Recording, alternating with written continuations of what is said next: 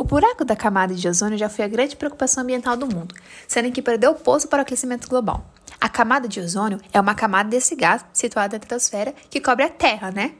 Então, ela vai estar ainda na atmosfera, mas na segunda camada na estratosfera, e ela vai se encontrar entre 25 e 30 km de altitude, e ela é fundamental.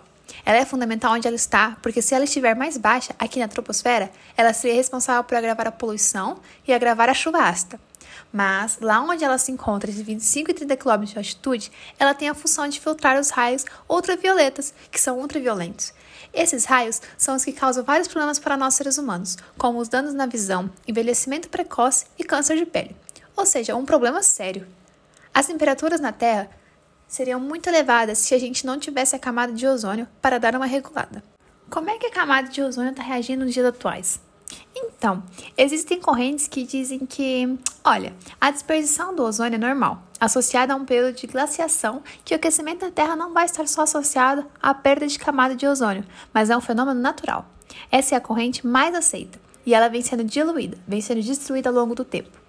Na estratosfera, ela é diluída pelos próprios raios UV, só que ainda existe a possibilidade dessa camada de se renovar. Entretanto, estamos incrementando novos gases na atmosfera que atuam quimicamente na camada de ozônio dissolvendo-a. Ela é afetada por gases que contêm cloro e ou flúor ligados a carbono, os chamados gases CFC, e óxidos de nitrogênio que se ligam ao ozônio e acabam por destruir a camada. É o caso dos CFCs: clorofluorcarboneto, óxido nítrico, NO, óxido nitroso, HNO2 e dióxido de carbono, CO2. A queima de combustíveis fósseis e outras substâncias tem incrementado esses gases na camada de ozônio, gerando um problema sério de dissolver a camada, criando buracos, e o principal problema é que a camada de ozônio tem ficado cada vez mais fina na região do Ártico, tendo ali um aquecimento anormal que acelera o derretimento de geleiras e assim uma mudança nas correntes marítimas, gerando uma queda muito brusca na temperatura por causa do fortalecimento de frentes frias.